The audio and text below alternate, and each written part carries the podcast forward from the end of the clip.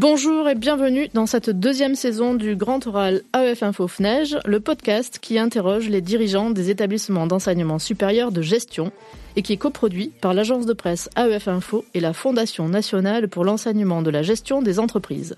Je suis Sarah Pieuvezan, journaliste à AEF, et j'ai le plaisir de retrouver à mes côtés Jérôme Cabi, délégué général de la FNEJ, pour mener l'interview du jour. Bonjour Jérôme. Bonjour Sarah. Jérôme, nous recevons aujourd'hui Alexandre de Navaille, directeur général de Kedge Business School, un homme d'entreprise qui fait sa première incursion dans le milieu académique depuis trois ans. Bonjour Alexandre. Bonjour Sarah, bonjour Jérôme. Alexandre de Navaille, vous avez un profil différent dans le petit monde des business schools. Différent parce que vous n'êtes euh, ni docteur ni professeur, vous êtes un manager. Vous êtes diplômé d'une maîtrise en sciences de gestion de l'université Dauphine, dont vous avez d'ailleurs été ambassadeur de la fondation. Puis vous avez démarré une carrière dans la banque chez UBS avant de vite bifurquer vers euh, l'industrie du service automobile vous rejoignez Hertz Europe en 97, puis Hertz France, où vous êtes successivement directeur du contrôle de gestion, directeur Pricing and Yield Europe, directeur financier Europe, directeur général et enfin président de la filiale française du groupe. Ma première question est donc évidente. Qu'est-ce qu'un homme comme vous vient faire à la tête d'une école de commerce et à l'inverse, qu'est-ce qu'un profil comme le vôtre apporte à un établissement d'enseignement supérieur? C'est une, une bonne question et c'est une belle question. Alors, qu'est-ce qu'un homme comme moi vient faire dans, une école de commerce et dans le monde de l'enseignement supérieur? D'abord, on est venu me chercher, c'est la première chose, euh, et je pense que c'est important de le rappeler parce que euh, même si euh, j'ai retouché un tout petit peu à travers la Fondation Dauphine à ce qu'était l'enseignement supérieur, mais donc de très très loin, j'avais pas forcément l'idée un jour d'y basculer on est venu me chercher et j'ai pas hésité très longtemps parce que évidemment c'est un job euh, et euh, avant tout euh, une, industrie où le sens est très présent. Je pense que aujourd'hui les écoles de commerce, Kedge en particulier, ont une taille critique qui fait qu'elles ne peuvent plus être gérées de la même façon qu'elles ont pu l'être à un moment. Même si Kedge est associative aujourd'hui, elle a la taille d'une ETI. Euh, on a aujourd'hui un budget de 140 millions d'euros. C'est pas un petit budget. Il y a 750 collaborateurs permanents. Il y a 15 000 étudiants. Il y a 80 000 alumni. Il y a quatre campus avec des structures qui sont très grosses et très larges. On a aussi des intérêts à l'international. Et donc, gérer une école comme on le faisait avant ou euh, comme une association, et je vais exagérer le trait exprès, comme une association de quartier, ça peut pas marcher. Et je pense que ce que cherchait la gouvernance en venant me chercher, c'était avant tout quelqu'un qui, euh, à un moment, sans doute par son leadership, mais surtout euh, par son expérience, était capable de gérer une grosse structure. Et c'est pas parce qu'on n'est pas forcément un académique qu'on ne peut pas le faire, dès lors qu'on est capable aussi de s'appuyer sur euh, son doyen, en l'occurrence à Kedge, une doyenne qui est arrivée il y a un mois et demi, et qui est aussi ma directrice générale adjointe, et qui est véritablement mon bras droit sur tous les sujets et tous les sujets d'affaires académiques justement. Donc euh, la gestion de la faculté, la recherche, la pédagogie, les enseignements, c'est sa mission. Et je pense que comme tout leader, à un moment, on doit compter sur son équipe avec des individus qui ont des expertises qui sont souvent bien meilleures que les vôtres. Voilà, et je prétendrai jamais faire le job d'Elisabetta Menigui, ma, ma doyenne, c'est son job, c'est pas le mien. En revanche, moi, mon job, c'est de gérer cette organisation qui a aussi une direction de l'expérience étudiante, qui a aussi une direction de la technologie et de la data parce que c'est important, qui a aussi une DRH parce qu'il y a 750 collaborateurs, qui a aussi une direction financière, etc. Voilà, je pense que c'est essentiellement le, la raison pour euh, ce recrutement d'Alexandre de Navaille il y a trois ans. Même si vous nous précisez qu'il y a des choses qui rapprochent euh, la gestion d'une école de commerce de celle de, de l'entreprise, il y a aussi des choses qui doivent rester différentes. Selon vous, et c'est un peu tard au bout de trois ans de vous demander un rapport d'étonnement, mais quels sont ces points majeurs de différence entre une entreprise traditionnelle, on va dire, et une école de commerce? Vous faites bien de le pointer, Jérôme, parce qu'effectivement, une école n'est pas une entreprise, c'est une école. Je pense que ce qui en fait euh, la grande différence avec une entreprise, d'abord, c'est que ses clients n'en sont pas. Euh, ou en tout cas, on a du mal à les définir, et peut-être qu'on se trompe en imaginant par exemple que les étudiants puissent être des clients. Ce ne sont pas des clients, ce sont des étudiants qui viennent se préparer à obtenir un diplôme, qu'ils n'auront pas forcément d'ailleurs. Euh, personne dans une école de commerce vient en achetant un diplôme. Je crois que c'est important de le répéter. Peut-être que les clients, ce sont les entreprises qui demain les recruteront. Voilà, ça fait un peu une différence avec ce que tout le monde peut avoir en tête. Donc les clients, c'est, ils sont extrêmement particuliers dans une école. La deuxième chose, je dirais qu'il y, y, a un temps ou un rapport au temps qui est très différent de celui d'une entreprise, en tout cas de ce que moi j'ai connu, avec un temps très long, une relation avec l'étudiant qui est très longue, d'abord parce qu'il reste chez euh, dans l'école qu'il a choisi pour 3, 4, 5 ans, souvent plus, et qu'il est un diplômé de l'école et qui donc à Kedge est un Kedger à vie. Quand on devient Kedger, on l'est à vie, avec une relation qui continue. Euh, c'est un temps long aussi parce que euh, créer des produits comme euh, des diplômes, les conceptualiser, les imaginer, les créer, ensuite les faire valider par les différentes organisations qui accréditent nos diplômes, les commercialiser, les faire tourner pendant deux trois ans. Tout ça, c'est des temps qui sont très très longs aussi. En même temps, il y a aussi beaucoup de similitudes avec l'entreprise dans le sens où il y a des opérations à gérer tous les jours.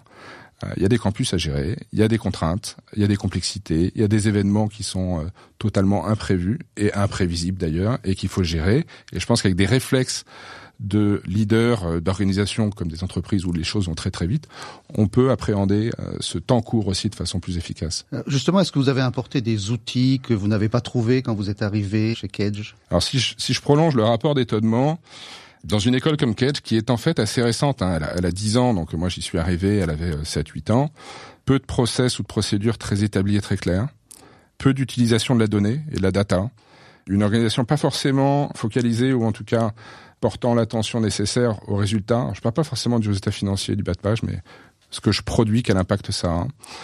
Euh, je dirais aussi une gestion des ressources humaines assez particulière. Alors je suis arrivé, il y avait beaucoup de choses qui avaient été mises en place euh, récemment par notre DRH, mais euh, par exemple, on ne parlait pas d'engagement des collaborateurs du tout, euh, peu de la formation des collaborateurs, peu du développement euh, des collaborateurs, et donc ce sont des sujets qu'on a amenés. Et puis, euh, dans un monde qui est quand même ultra compétitif, il faut dire les choses comme elles sont. On a beau être les meilleurs amis du monde avec mes collègues DG des, des, autres écoles de commerce, en réalité, on est concurrents. Moi, je vis une concurrence très forte dans le monde de l'enseignement supérieur et des écoles de commerce en particulier. Et donc, tous les aspects commerciaux, marketing sont des sujets qui sont aussi prégnants et qui étaient sans doute mal appréhendés par les écoles jusque récemment. Vous, parliez de, de GRH, vous avez découvert un, un corps particulier qui sont les profs, hein, donc qui sont connus pour être soit ingérables ou en tout cas difficiles à gérer. Vous avez indiqué que vous vous appuyez sur une DG adjointe et là aussi, quel est votre rapport et quel est votre étonnement par rapport à cette euh, catégorie très particulière de, personnel? Alors, je, dirais pas qu'ils sont ingérables, et heureusement, mais effectivement, je, dois m'appuyer et je m'appuie sur euh, ma doyenne. Encore une fois, c'est mon bras droit. Euh, et je me repose sur elle intégralement. Mais ce que, je constate des profs, d'abord, il y a une grande capacité intellectuelle, une grande intelligence dans ce corps professoral ou cette famille de professeurs au sein de notre organisation. Et je crois que, avec beaucoup d'humilité, une bonne relation entre le directeur général et ses professeurs, c'est de bien les comprendre. C'est pas de les écouter, mais c'est de les entendre. C'est d'agir touche par touche petit morceau par petit morceau euh, dans leur sens. C'est de faire en sorte que l'organisation soit entièrement alignée aussi au service de ses professeurs parce que des professeurs à qui on rend la vie facile et qui sont pleinement engagés rendront aussi nos étudiants heureux d'étudier à Ketch euh, et créeront une expérience étudiante toute particulière. Donc ça, c'est vraiment une priorité. Euh, je crois qu'un un des sujets euh, que l'on rencontre, il me semble, partout, alors si ce n'est pas partout, dans beaucoup d'écoles en tout cas, c'est euh, le fait qu'il n'y ait pas forcément des ponts très évidents entre la faculté et le corps professoral et le reste de l'organisation. Et je pense que mon job, en particulier en étant directeur général, c'est de créer ces ponts. Et je ne suis pas sûr d'ailleurs qu'un doyen professeur à la tête d'une école crée forcément bien ce pont dans les deux sens. C'est-à-dire qu'à un moment, il restera toujours professeur. Et le fait de ne pas être professeur me donne un peu cette liberté de pouvoir évidemment challenger la faculté, mais challenger aussi le reste de l'organisation au profit de la faculté. Alors justement, euh, challenger la faculté, ça peut être aussi les pousser euh, vers l'entreprise. Euh, pensez-vous qu'on peut améliorer les rapports entre les écoles, les chercheurs et, les entreprises? Et en quoi les, les entreprises peuvent-elles bénéficier des travaux de recherche menés par le corps d'enseignants d'une école? Alors fondamentalement, oui. D'abord, à Kedge, on a 20%, presque même 25% de nos professeurs qui sont issus du monde de l'entreprise. C'est intéressant, c'est-à-dire qu'on a un professeur sur quatre qui a eu une expérience professionnelle à un moment. Et je pense que quand on enseigne le management, quand on enseigne le leadership, qui mieux finalement aussi que quelqu'un qui a eu cette expérience pour le faire? Alors je dis pas qu'il ne faut que des professeurs issus du monde de l'entreprise, loin de là, euh, parce que euh, la rigueur académique du professeur-chercheur apporte aussi énormément euh, à l'étudiant, évidemment. mais je pense que le fait d'avoir finalement un, un, large nombre de professeurs qui ont l'expérience professionnelle est très profitable à nos enseignements et aussi à la pédagogie d'ailleurs. Et ensuite, le sujet de la recherche, un sujet absolument fondamental. La recherche à Cage, elle euh, permet plusieurs choses. Évidemment, de rayonner dans le monde académique, et pas simplement euh, national, hein, euh, global. On est deuxième du classement de Shanghai pour les écoles françaises en recherche en business administration. On est dans la tranche 50-75 globalement. C'est aussi le rayonnement de l'école, ou en tout cas le pont entre l'école et l'entreprise à travers la recherche, parce que à, à on a la recherche fondamentale et on a aussi beaucoup de recherche appliquée. Et c'est dans les deux sens, c'est-à-dire que l'entreprise participe aussi largement euh, à nos projets de recherche et à nos sujets de recherche pour euh, mettre à jour les compétences et les expertises que l'on a, qui ensuite viennent irriguer nos enseignements. Et on a une logique dans la structuration de notre recherche à Catch, à travers nos neuf centres de recherche, c'est que chacun de ces centres de recherche diffuse le savoir au sein de nos masters spécialisés. Et nos masters spécialisés sont liés à la recherche. Donc par exemple sur la supply chain, l'ISLI, qui est un, master assez connu et réputé en France, sur la supply chain, la logistique et le transport, euh, se nourrit de toute la recherche qui est produite au centre CESIT, qui est le centre euh, sur euh, la recherche en supply chain et sur tout ce qui est transport en particulier. Alexandre de Navaille, il y a quelque chose qui me m'interroge beaucoup sur le cas de Cage, euh, c'est sa taille. Pour moi, c'est devenu une méga école, comme comme d'autres, hein, d'autres écoles euh, issues de fusion, Neoma, Schema, quelques autres. Euh, elle est devenue l'une des plus grosses, sinon la plus grosse business school française. Vous avez dit tout à l'heure 15 000 étudiants. Moi, j'avais gardé en tête 12 000 en formation initiale. Je crois que c'est ça. Hein? Oui, c'est ça c'est la taille d'une petite université. Quand on regarde à l'international, euh, il y a des universités d'ailleurs très performantes parfois qui sont euh, de 15 000 étudiants. C'est une nouveauté dans le paysage, c'est peut-être aussi une exception française au niveau des business schools. Quels sont les effets au quotidien d'une telle taille, positifs comme négatifs à votre avis? Alors, vous, vous le disiez, Sarah, d'abord, on n'est pas les seuls. Hein. Je pense qu'il y, y, a quelques écoles, et en particulier les écoles de management, qui aujourd'hui dépassent euh, les 100 millions d'euros de budget euh, et les 10 000 euh, étudiants. Effectivement, j'ai dit 15 000 étudiants, on a 12 000 euh, étudiants en formation initiale, un tout petit peu moins, et 3 000 apprenants en formation continue. Voilà, en arrondissant les chiffres, ça fait à peu près 15 000. Je pense que la, la taille des écoles aujourd'hui a évidemment des effets positifs, sinon bah, les écoles qui étaient à l'époque euh, Bordeaux École de Management et Euromed n'auraient pas imaginé fusionner pour devenir plus gros. La première, c'est euh, euh, le premier des effets, pardon, c'est certainement la création de synergies. pouvoir s'appuyer sur toutes les fonctions support d'une école. Plus on est gros, plus on crée de la synergie. Donc faire des économies d'échelle finalement. Il y a, il y a de l'économie d'échelle, évidemment. c'est la mise en commun de moyens aujourd'hui et surtout ça permet de d'assurer que ces moyens, de par euh, la taille et donc les effets aussi euh, de capacité d'autofinancement qu'on génère, ça permet aussi d'assurer que ces moyens euh, soient systématiquement mis à jour. Je pense à nos campus qu'on veut modernes et qu'on veut rester modernes. Je pense à nos systèmes sur lesquels on investit beaucoup, que ce soit des systèmes à destination des étudiants ou même des systèmes de gestion interne. Et puis il y a quand même un sujet non négligeable sur la notoriété sur euh, les classements en particulier. On le voit, enfin je suis pas scientifique, mais je regarde un peu mathématiquement ce qui s'est passé depuis dix ans. Et les trois écoles qui euh, ont euh, gravi des marches dans les classements à des vitesses différentes, c'est Schema, Neoma et Kedge. Ce sont les trois écoles issues des grosses fusions que l'on connaît. Alors il y a quand même des effets, je dirais pas négatifs, mais des effets, des effets de complexité, évidemment. 15 000 étudiants ou 12 000 étudiants en formation initiale à gérer, il y a des sujets de proximité à l'étudiant qui sont euh, qui, qui, est rendu évidemment beaucoup plus complexe et donc on est obligé d'imaginer des façons différentes euh, de euh, s'organiser. Alors justement sur ça, restons-y un petit moment. Ouais. Parmi les fondamentaux de ce qu'on appelle une grande école, il y a la notion d'accompagnement, il y a la notion de petits groupes, de proximité, voire de sur-mesure. C'est a priori ouais. ça qu'on vend au public quand on parle de grande école. Certains dirigeants, par le passé, ont même comparé ce segment de l'enseignement supérieur à l'industrie du luxe versus euh, la grosse industrie.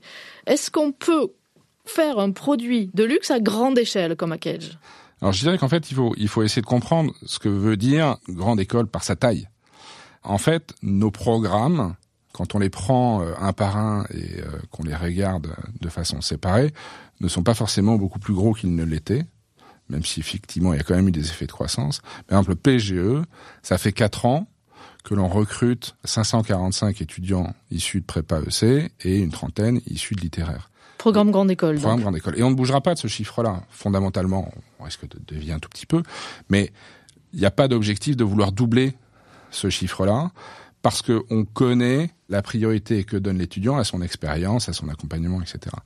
En revanche, euh, on peut être gros en multipliant des programmes qui ne sont eux-mêmes pas forcément très gros. Et donc on a, c'est vrai, un large spectre aujourd'hui à Catch de masters spécialisés. On en a 26, dont certains sont de très grosse taille, d'autres de plus petite taille. Et c'est la somme de tout ça qui fait la taille de Catch. Si je regarde les masters spécialisés, on a des masters où on a des groupes d'une vingtaine d'étudiants, très spécialisés, où l'on attache beaucoup d'importance justement à avoir des petits groupes parce que on crée euh, presque du sur-mesure individualisé pour chaque étudiant. Je pense à nos masters en management du sport, en management du vin, par exemple, ou le master euh, Sustainable Finance sur la finance durable, qui sont des pépites, on va les appeler comme ça. À côté de ça, on a aussi des masters sur lesquels on a assis finalement euh, une notoriété depuis quelques années, comme le MAI, c'est le master en achat de Cage, qui est largement connu en France et ailleurs. Et oui, qui a une taille importante. Il y a près de 500 étudiants sur ce master-là. Vous arrivez à maintenir un taux d'encadrement équivalent sur vos bachelors, sur vos MSI, sur votre PGE Est-ce que vous êtes sûr de pouvoir maintenir la même qualité partout? Alors, oui, parce qu'en fait, je pense que taille n'est pas incompatible avec qualité. Euh, et même quand on prend d'autres industries, si on prend l'industrie du luxe, LVMH, c'est la plus grosse euh, organisation du luxe dans le monde. Euh, et ça ne les empêche pas de produire la meilleure qualité. Ou si je prends euh, la téléphonie, Apple, ça reste le must euh, en matière de téléphonie mobile. Et pourtant, c'est le plus gros producteur aussi. BMW, ce sont des voitures d'extrême qualité, personne ne peut le renier, et c'est un des plus gros producteurs de voitures dans le monde. Alors, on n'est sans doute pas Ferrari, ou je dirais même, on n'est sans doute pas Lamborghini, encore plus petit, parce que Ferrari en réalité produit beaucoup, et on cherche pas forcément à l'être, même si au sein de nos programmes, on a sans doute des Lamborghini, euh, mais la taille de Cage ne veut pas dire qu'il n'y a pas la qualité, parce qu'effectivement, on s'en donne les moyens aussi, sur les campus, sur le service à l'étudiant, sur l'encadrement, la taille que l'on a nous permet par exemple d'avoir aujourd'hui près de 70 personnes à la direction de la relation entreprise qui accompagnent les étudiants dans leur recherche de stage, d'apprentissage, d'emploi, qui encadrent le réseau des diplômés, qui accompagne tous nos étudiants entrepreneurs qui veulent se lancer dans l'entrepreneuriat. On a 250 projets tous les ans de nos étudiants euh, qui sont incubés chez nous. Donc la taille nous permet aussi beaucoup de choses. Vous avez cité beaucoup de marques de luxe hein, et donc il y a cette notion de marque qui est fondamentale et d'ailleurs c'est un peu un fil rouge dans votre discours. Vous avez parlé de notoriété aussi. Celle de Kedge, elle est toute récente. Il y a donc un fort enjeu euh, pour vous. Vous avez recruté au poste de directrice de la marque et de la communication euh, Cécile Joly, qui est l'ancienne directrice de la communication, recherche et innovation du groupe L'Oréal. Ça n'est pas rien. Et je me suis laissé dire par une source très proche du cœur de Kedge que euh, vous consacriez 10% de votre budget annuel, qui est quand même de 140 millions d'euros, à la communication et au marketing. Est-ce que c'est vrai?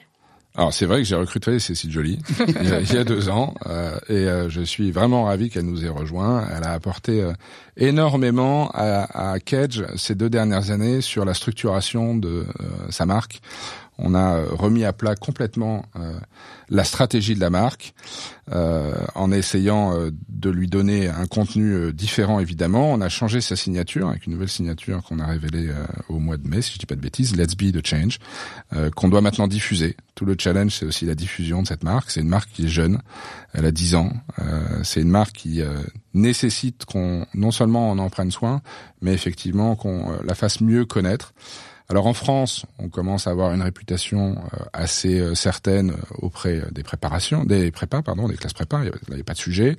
Euh, idem sur le post-bac auprès des lycéens. Encore que je pense qu'on pourrait avoir un peu plus de, de réseau auprès des lycées. Sur les masters, on est surtout connu pour les masters eux-mêmes je dirais, plus que pour notre marque. Certains de nos masters sont des marques. Donc là, on a un sujet. Comment on associe l'ISLI et le MAI à Kedge, et que ce mhm. soit vraiment euh, inconditionnel.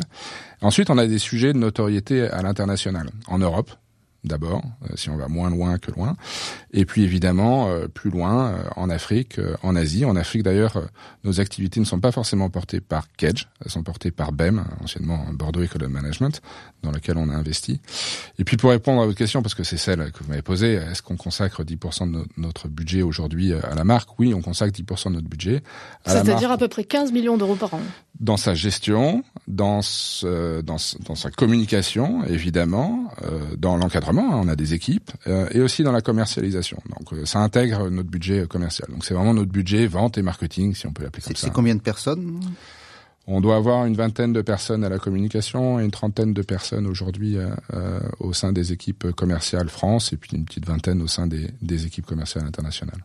Finalement, qu'est-ce qui distingue la gestion de, de Cage, qui est une association, vous l'avez rappelé au début, euh, de celle d'un groupe éducatif à but lucratif, comme d'ailleurs vos prédécesseurs avaient euh, envisagé de le, devenir un jour Je crois qu'avant tout, on reste une école. Et ça, c'est absolument fondamental. On reste une école euh, accréditée, on prend soin de nos diplômes accrédités, on prend soin des accréditations de l'école elle-même. on a la triple couronne en bas et CSB et, et On en est fiers. Tous nos diplômes sont maintenant euh, visés gradés. Le dernier en date, c'était le, le bachelor euh, qui a obtenu le grade en, début d'année. Euh, et on prend soin aussi à ce que euh, tous nos masters soient accrédités comme, comme il se faut. donc on attache beaucoup d'importance au fait d'être une école accréditée qui repose sur un corps professoral permanent, euh, produisant, publiant, sur un corps professoral important euh, en matière d'encadrement, qui fait la recherche et qui produit la recherche. C'est absolument euh, essentiel. Je pense que si on si on ne l'était plus, la marque Cage ne serait pas ce qu'elle est. et certainement, on sortirait du système, en tout cas des, de ce qu'on appelle les grandes écoles. Notre notre objectif est évidemment de, de rester ce que l'on est, ça me semble euh, vraiment primordial et fondamental. Si on sort juste un instant de Cage, vous qui êtes un homme issu du monde de l'entreprise à l'origine, euh, est-ce que vous pensez qu'on peut gagner de l'argent dans l'enseignement supérieur en, management et plus généralement? En fait, c'est pas que je le pense, c'est qu'il le faut parce que si on veut pouvoir euh, réinvestir dans la qualité de ce qu'est une école comme Cage, il faut gagner de l'argent.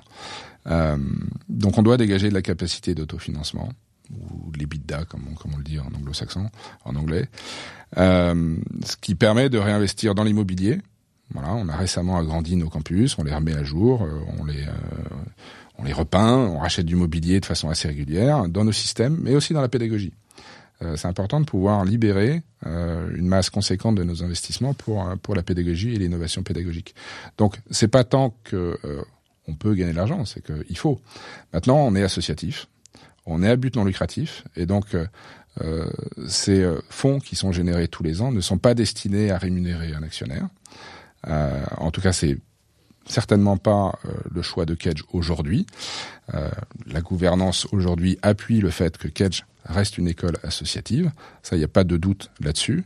Oui, en ça, ça nous, ça nous rend différents d'une d'un groupe d'enseignement. Excusez-moi de vous couper. Est-ce que vous pensez que le lucratif a une chance dans le secteur? Moi, je pense qu'il faut tout. J'aime pas trop opposer les uns aux autres. Finalement, on se rend compte qu'il y a beaucoup de jeunes qui trouvent aussi un intérêt dans le lucratif parce que ils ont euh, des formations qui les accompagnent vers l'emploi. Maintenant, il faut faire attention. C'est-à-dire que ça doit pas être la porte ouverte à tout et n'importe quoi. Et c'est le n'importe quoi qui est un problème en réalité aujourd'hui. C'est ces formations qui se disent être, euh, euh, qui se disent délivrer des bachelors et qui n'en sont pas, et qui amènent les étudiants dans des murs. Euh, donc faut se méfier. Je pense qu'il y a de la place pour, euh, pour tout le monde, mais pas pour n'importe qui.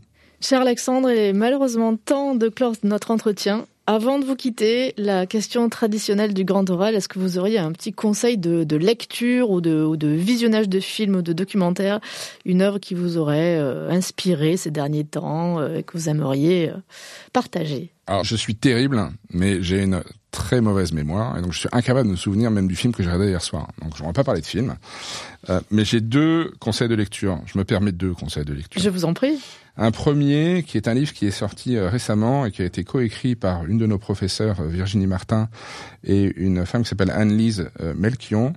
Et ça s'appelle J'assure en géopolitique grâce aux séries. Je pense que les sujets de géopolitique euh, sont prégnants en ce moment. Et l'idée, c'est à travers les séries télé, les séries Netflix, de comprendre la géopolitique. Donc, par exemple, en ce moment, enfin, l'actualité euh, du, du week-end, c'est évidemment euh, le Moyen-Orient. et il y a tout un chapitre sur le conflit au Proche-Orient avec la série Fauda. Et je pense que c'est intéressant. C'est un point de vue, c'est un point de vue un peu différent. Il y a un éclairage un peu différent amené par les séries, je trouve. mon deuxième conseil de lecture, il s'adresse plutôt à, à des dirigeants comme moi euh, des leaders qui ont besoin de souffler et euh, de sortir du cadre et de rompre avec euh, leur quotidien. On travaille énormément, je sais que tous mes collègues DG travaillent énormément, de 7 heures du matin jusqu'à 21h, 22h le soir. Et moi, j'ai cette habitude de couper. et j'arrive à couper et à basculer dans un monde différent tous les soirs et tous les week-ends. et donc, je lis des romans. et là, celui que je suis en train de lire, c'est un roman d'Henri Troyat qui s'appelle Tant que la terre durera. C'est une grande saga euh, sur euh, trois familles russes à la fin du 19e, début du 20e siècle, qui est absolument passionnante. Il y a 1500 pages. J'en suis à 850 et je finirai euh, dans les jours qui viennent. Voilà, et ça fait toujours du bien de sortir du cadre et de s'évader dans des mondes qui sont pas le nôtre. Merci beaucoup Alexandre de Navaille de vous être euh, prêté ainsi au jeu du grand oral AEF Info FNEJ enregistré au studio Module et que vous pouvez retrouver sur toutes les plateformes de podcast habituelles, sur le site de la FNEJ et sur celui d'AEF Info. Merci aussi à vous Jérôme Cabi. Merci enfin à vous auditeurs d'avoir écouté cet épisode. À très bientôt en compagnie d'un nouvel invité et d'ici là, portez-vous bien.